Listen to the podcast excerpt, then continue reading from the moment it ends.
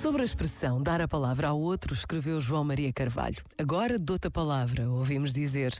Não nos estão apenas a oferecer a oportunidade de falar, mas a abrir um espaço para que nos possamos dizer. Dou-te a palavra, isto é, ofereço-te o dom de te dizeres. É o outro que me dá a palavra. É do espaço deixado pelo outro que eu vou nascer. Depois vem essa expressão tremenda: sou todo ouvidos. Quem dá a palavra é todo ouvidos. Quem assim abre um espaço para que o outro nasça, faz ouvidos. Quer isto dizer que eu nasço no ouvido do outro, justamente aí onde me é dada a palavra. Este momento está disponível em podcast no site e na app da RGF.